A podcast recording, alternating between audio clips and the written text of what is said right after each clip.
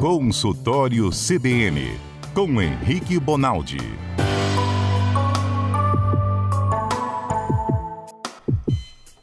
Boa tarde, doutor Henrique.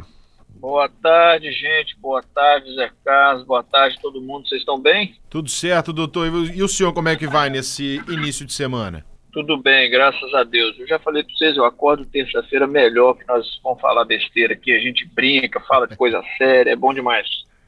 Com certeza. Doutor, na última semana a gente falava dos instrumentos das cirurgias, né? Eu fiquei de fora desse papo, afinal de contas eu estava desfrutando de férias. férias. Mas como é que foi a Adalberto, doutor Henrique, do que vocês falavam? O pessoal perguntou aqui sobre todo aquele equipamento, né, que se usa ali na hora da cirurgia. Já se falou sobre a higienização daqueles equipamentos e a importância deles, doutor? Não, ainda não falamos. O que a gente falou bastante foi o, o, o que ronda a cirurgia, né? Lembrar que não é assim, não estou fazendo nada, estou lá no restaurante, tem uma faca, um garfo, alguém passou mal, vou lá, abro a barriga. Isso não existe, isso é só em filme. Tem toda uma preparação para cada cirurgia. O sujeito tem que ter um biotipo, ele tem que aguentar o tranco da cirurgia. Então, cirurgias grandes como cirurgia cardíaca, cirurgia neurológica, o cara precisa ter uma condição muito boa para encarar a cirurgia. São cirurgias que que duram às vezes 12, 13, 15, 17 horas. As, as cirurgias de transplante são muito graves. E as cirurgias mais simples, né? As oftalmológicas, que são as dos olhos, cirurgias simples, mais simples de pele, algumas cirurgias ortopédicas um pouco mais simples, mais né, né, na pontinha do dedo. Aí a condição do paciente às vezes nem é tão boa assim, ele pode ter um pouco mais de doença, um pouco mais de idade.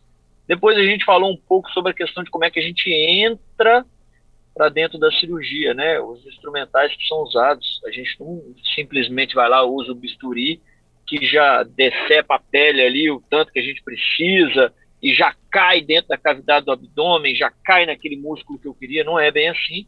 As coisas são feitas plano a plano, que eles chamam. Então, primeiro você rompe a pele, depois o subcutâneo, depois o tecido gorduroso, e você vai rompendo com calma, porque cada região dessa que você rompe é um vaso sanguíneo que está sangrando. Então você precisa ir lá segurando o sangramento de cada porção dessa. Caso contrário, na hora que você chegar no objetivo que você queria, o doente morreu de, de perder sangue, porque perdeu 5 litros de sangue até você chegar lá, entendeu?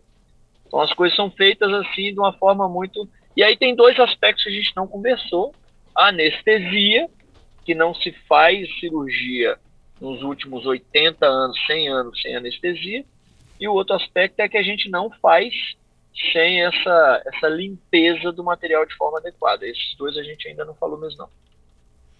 Certo, doutor. E posso, nas cirurgias, é, a gente vê isso muito é, em filme, novela, né? Quando mostra aquela coisa de cirurgia, mas também é, a gente sabe que isso acontece na realidade. É, aquela quantidade de pessoas ali, todas paramentadas em volta da mesa da cirurgia eles estão ali para auxiliar com essa instrumentação, estão ali para dar algum outro tipo de auxílio no momento da cirurgia. Às vezes a gente consegue ver ali 6, 7, 8, 9, 10 pessoas em torno da mesa de cirurgia devido à complexidade do procedimento. Isso. Ah, muito legal vocês terem tocado. Nossa, aí vão, vão só recapitular, porque vai fazer parte do nosso, do nosso raciocínio. Por que, que aquelas pessoas estão tão paramentadas daquele jeito? Por que, uhum. que é aquele, aquele jaleco azul, por que estão de touca, geralmente de óculos, você não vê o punho do sujeito, a luva ela é entremeada, ela, ela, ela sobrepõe o casaco, então ela vai por cima daquele casaco do sujeito. Geralmente por baixo daquela, daquele jalecão azul tem uma roupa que também não é a roupa que o cara vem de casa. Então para que, que é isso tudo? Pelo mesmo motivo que você coloca o material do centro cirúrgico para autoclavar, para fazer aquela desinfecção mais do que só passar a bucha e o sabonete. Para que, que é isso? É porque é o seguinte: toda vez que você rompe a pele do sujeito, toda vez, independente se é na barriga, se é no, no, na cabeça, se é tórax, se você está procurando o coração ou se você está querendo só corrigir uma verruga. Toda vez que você rompe a pele, você rompe a única barreira de defesa que o sujeito tem contra bactéria, vírus, protozoário contra ácaros que estão no ar, certo? Então, toda vez que você vai para o centro cirúrgico, todos os materiais que entram em contato com o paciente precisam estar complet, completamente estéreis, que a gente chama, que, que, nada mais é do que sem absolutamente microorganismo nenhum. Não tem nada vivo naquele bisturi, naquela tesoura, naquela luva do sujeito, naquele jaleco, não tem nada no leito onde ele dorme, na pele dele não tem mais, porque a gente usa uma solução, usa um tipo de sabonete que a gente chama de degermante. E chama degermante porque tira o germe da pele. Por isso que às vezes raspa o pelo em algumas das cirurgias. Enfim, aquele ambiente que você está vendo lá, cheio de gente azul, cheio de gente de branco, aquele ambiente é todo controlado. Até o ar-condicionado, para você ter ideia, ele tem um filtro específico. Não é um ar-condicionado qualquer, porque até o ar do centro cirúrgico precisa estar tá controlado. E aí, você está vendo aquele tantão de gente lá, porque quanto maior é a cirurgia, mais o cirurgião principal, que é chamado, o cara, o cara que mais entende, o cara que comanda a equipe, o cara que tem mais experiência, mais ele precisa de ajuda. Então, para você ter ideia, tem cirurgia que faz ele e um instrumentador, que é aquele cara que é o responsável por entregar para eles os instrumentos que ele precisa. Tem cirurgia que entra ele, mais cinco outros cirurgiões, mais três, quatro médicos que ficam do lado de fora ajudando, mais tantos enfermeiros, tanto técnico, tantos instrumentadores. Então tem cirurgias de grande porte que a gente está falando de 12, 15 pessoas na sala, todas devidamente paramentadas. Então isso, isso nada mais é do que segurança para um paciente que vai romper a pele. Rompeu a pele, você precisa ter esse cuidado todo. Vocês vão lembrar aí, ó, quem está nos escutando vai lembrar, quando o filho desse povo aí que está nos escutando machucou, que ele chegou lá para ser atendido, o cara foi lá, passou uma soluçãozinha, antigamente era muito comum ser a base de iodo. Era tipo um mertiolate, que uhum. passava na cabeça do menino e molhava, e aquele trem ficava três, quatro dias para você conseguir tirar aquela cor, tipo um enferrujado da vida. O que, que é aquilo? É o cara tirando o germe da pele para depois ele fazer o ponto, que é chamado de sutura, né? Aquela costura. E ele usava um paninho em cima. Quem já rompeu o dedo, quem já cortou pele, sabe que o cara usava um paninho. O que, que é aquele paninho? É um paninho que está estéreo, que o tecido também pode ser esterilizado. E aí você põe lá no lugar onde esteriliza e tira o pano sem qualquer ácaro, sem qualquer germe, para estar tá em contato com a pele que você rompeu. É isso. E doutor, nessas cirurgias que o senhor falou de que duram muito tempo, né? 12, 14 horas. É, como fica a questão da fadiga do próprio cirurgião, né? Porque às vezes é uma coisa tão complexa, esses médicos que estão ali do lado, às vezes assumem essa posição ali também, num, num caso de, de um tempo muito extenso de, de operação, de cirurgia? É, algumas coisas são, são contábeis nessa hora, né? Você conta com algumas ajudas. Então, por exemplo, quem opera coisas mais rápidas e simples, como por exemplo, um cara que vai tirar só uma bolinha da pele do sujeito. Às vezes ele faz 12 horas, ele faz 20 cirurgias. E ele não está cansado, o cansaço dele não gera risco ao paciente, ele não está falando de, de pontos microscópicos super difíceis de serem feitos. Então, esse cara às vezes opera é, 18 horas sem parar e ele não tem grandes malefícios, certo?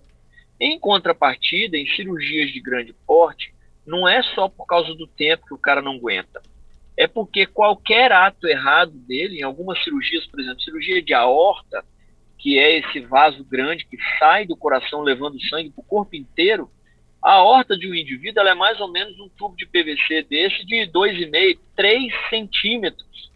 Esse cara não pode errar o dedo nem milímetro, porque a borda da aorta, a grossura do cano, a espessura do cano, ela é mais ou menos de 2 milímetros.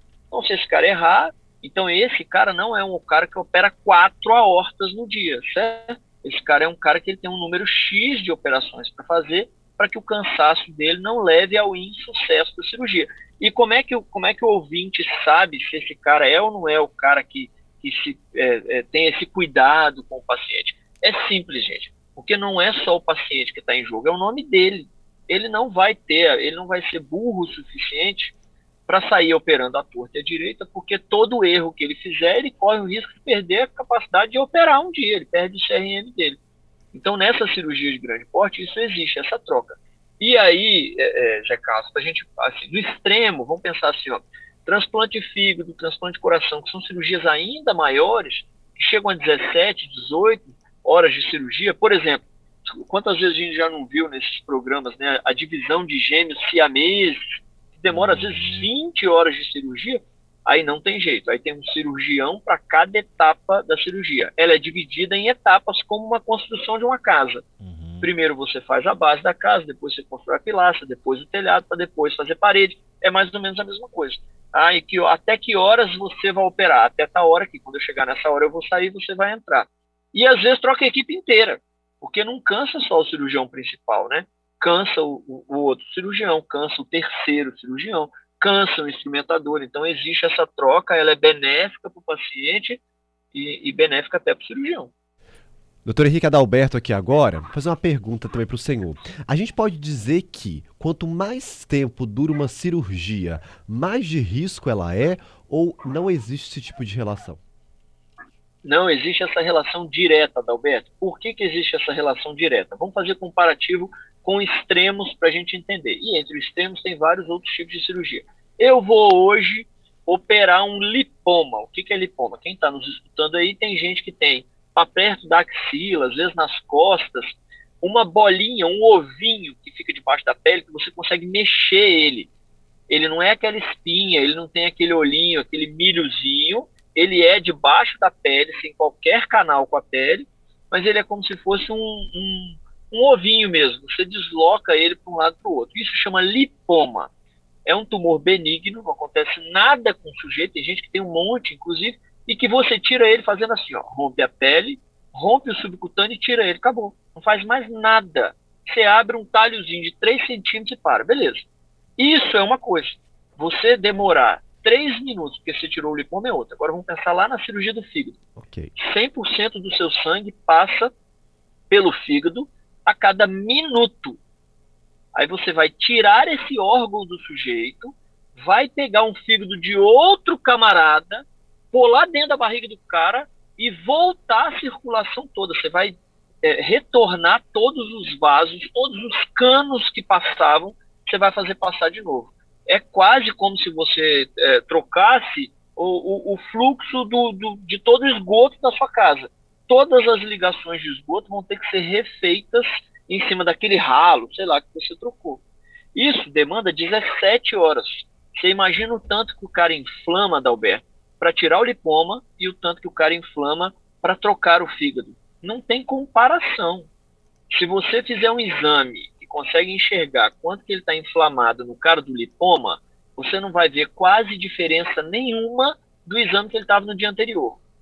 Se você fizer no cara que você acabou de trocar o fígado, ele se assemelha ao cara que está internado na UTI gravíssimo por uma pneumonia a inflamação gerada pela cirurgia é extremamente forte. Por isso, Adalberto, que todo indivíduo que vai operar não pode ignorar o risco cirúrgico, não pode uh, é, é, ignorar a consulta pré-anestésica, consulta com cardiologista, porque nem todo indivíduo aguenta o tranco da troca de fígado, mas todo indivíduo aguenta a, a, a retirada do lipoma. Então tem uma relação severa entre tempo e gravidade. Quanto maior o tempo, maior a gravidade. Não só lá dentro da cirurgia, que a gente chama isso de intraoperatório, como depois da cirurgia. Esse é aquele cara que fica estragado na UTI depois da cirurgia. Ele fica uma semana na UTI é, esperando a porrada vir para a gente aguentar o tranco e ajudar ele a passar por esse, esse funil aí. É super difícil, viu? Tem um trem que é difícil, é pós-operatório de cirurgia prolongada é um sujeito que dá trabalho aí três, quatro dias só como repercussão, só da consequência do que foi a cirurgia. Ó, tá pensando aqui, doutor Henrique, eu acho que dá até pra gente fazer um quadro nas próximas semanas só com essas dicas e orientações aí com relação ao pós-operatório. O que, que o senhor acha? Opa! É, é, com, com, todo prazer do mundo. E outra coisa, não só com o pós, Adalberto, mas como o pré. Se você perguntar assim, ó, é, todo anestesista tem direito de falar com o paciente antes de operar, ele não. Isso é um absurdo. Por que, que é um absurdo? Porque todo indivíduo que vai fazer uma cirurgia de moderada complexidade, principalmente as cirurgias que vão sofrer a tal da anestesia geral, o que, que é isso? Você vai fazer o cara dormir e por conta disso você vai ter que assumir quanto que é a frequência cardíaca do cara, quanto que o coração dele vai bater. O médico vai ter que assumir quanto de pressão que ele vai ter que ficar, porque na hora de injetar os remédios a pressão vai cair. Você vai ter que dar um jeito de fazer com que o cara respire, então vai ter que passar um tubo na garganta dele. peraí, para esse cara aí você não vai conversar com ele antes? Então é extremamente importante. Se o seu médico está falando para você que a anestesia vai ser geral, você trate de passar no anestesista antes. Porque esse cara precisa te conhecer, precisa te examinar, porque ele precisa saber na hora do ato operatório, na hora que ele for induzir a anestesia, na hora que ele for colocar você para dormir, ele precisa saber como é que é a sua garganta, se entra o tubo, se não entra, como é que é seu pescoço, vai entrar o, o negocinho que vai lá no vaso sanguíneo para levar os remédios ou não vai. Então é um negócio super, super importante.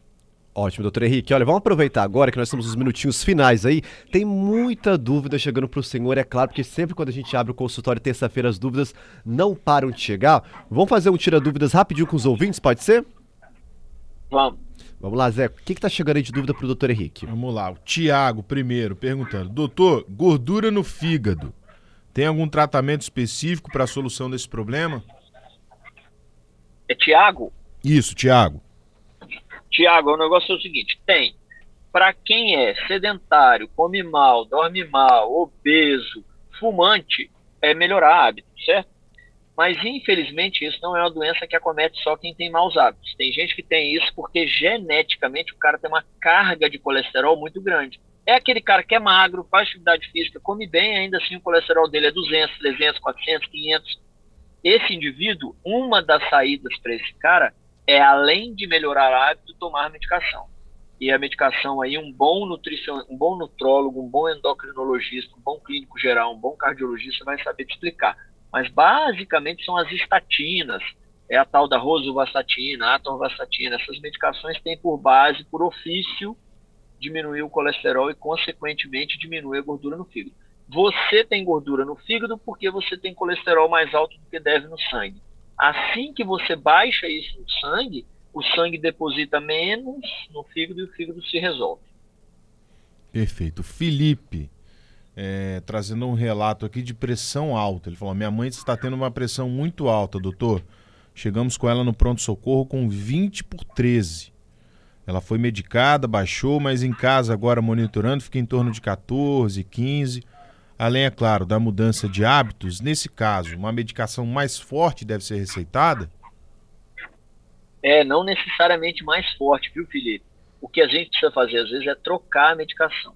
Presta atenção, pressão alta não é uma doença estanque, não é uma doença assim, ó. Eu tive pressão alta em 1986, me prescreveram esse remédio e eu uso ele há 40 anos. Não, mentira.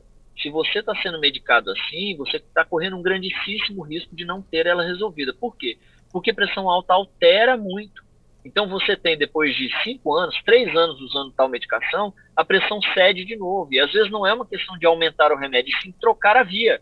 Hoje, para você ter ideia, a gente tem mais ou menos sete, oito classes de medicação. Ou seja, eu consigo baixar a pressão por oito maneiras diferentes. E para cada maneira eu tenho 10, 15 remédios. Então, se tem um negócio que não tem cabimento hoje em dia, em 2022, é o sujeito ter pressão alta não controlada. Uhum. Isso é inadmissível, porque eu tenho 100, 150 tipos de remédio. Então, o que, que faz nas crises? Abaixa naquele momento de crise, mas não adianta? Não, por quê? Porque o cara vai ter crise de novo se aquilo estiver descontrolado.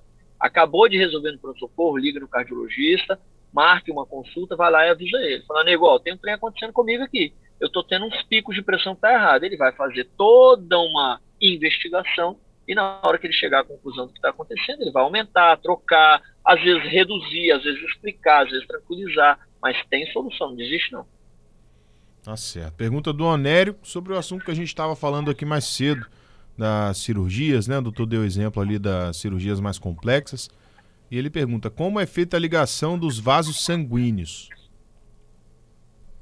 Onério, depende do vaso em vasos de grande calibre, que a gente chama, em vasos que são muito grosseiros, você quase que costura. Eles usam, às vezes, um negócio chamado PET. O que, que é isso? É como se fosse um tecido a mais para reforçar aquela região que você está costurando. É como um pneu furado. Quando o pneu fura, às vezes dá para você colocar só aquela minhoquinha que eles colocam para dentro do pneu. Às vezes não, às vezes ele precisa fazer um reforço com a borracha. Isso era muito comum na época que a gente usava pneu que tinha câmera de ar. Quem é da, da minha época aí sabe disso. A câmera de ar vinha toda remendada com PET. Não adianta muito, não adiantava muito costurar ela. É mais ou menos a mesma coisa. em vasos muito finos é muito mais difícil, porque você não consegue fazer o PET tão facilmente. O fio precisa ser um fio super delicado. Qual é a nossa sorte? É que a pressão dentro dos vasos que são pequenos, de menor calibre, ela é uma pressão menor. E aí fica um pouquinho mais fácil é, fazer com que a costura funcione sem a necessidade daquele pet, sem a necessidade desse tecido de reforço. Mas, mas já teve de tudo que você pode imaginar. Tem pet de tecido bovino, tem, teste, tem pet sintético que eles tentam, tem de tudo quanto é jeito que você pode imaginar. Uma indústria em relação a isso, graças a Deus, inclusive, sem fim, cada dia material mais. Agora tem tecidos bioabsorvíveis. O que, que é isso? Cara põe lá, costura, daqui três anos, quando o sujeito morre, que você abre ele, o tecido não está mais lá, foi absorvido. Então, graças a Deus, a parte técnica da medicina tem avançado muito para nos ajudar, né? É, para a gente encerrar, a Sueli, o doutor Henrique estava falando de medicação, ela está falando, doutor, tô tomando muito remédio, pressão, insulina, colesterol, vitaminas, muitos comprimidos. Ela disse que isso assusta ela um pouco, doutor. Ela pergunta se ela deve ficar preocupada, né, durante esses tratamentos. Sueli, assusta você e ao mundo. Isso que você tem, Sueli, tem um nome na medicina. Chama polifarmácia.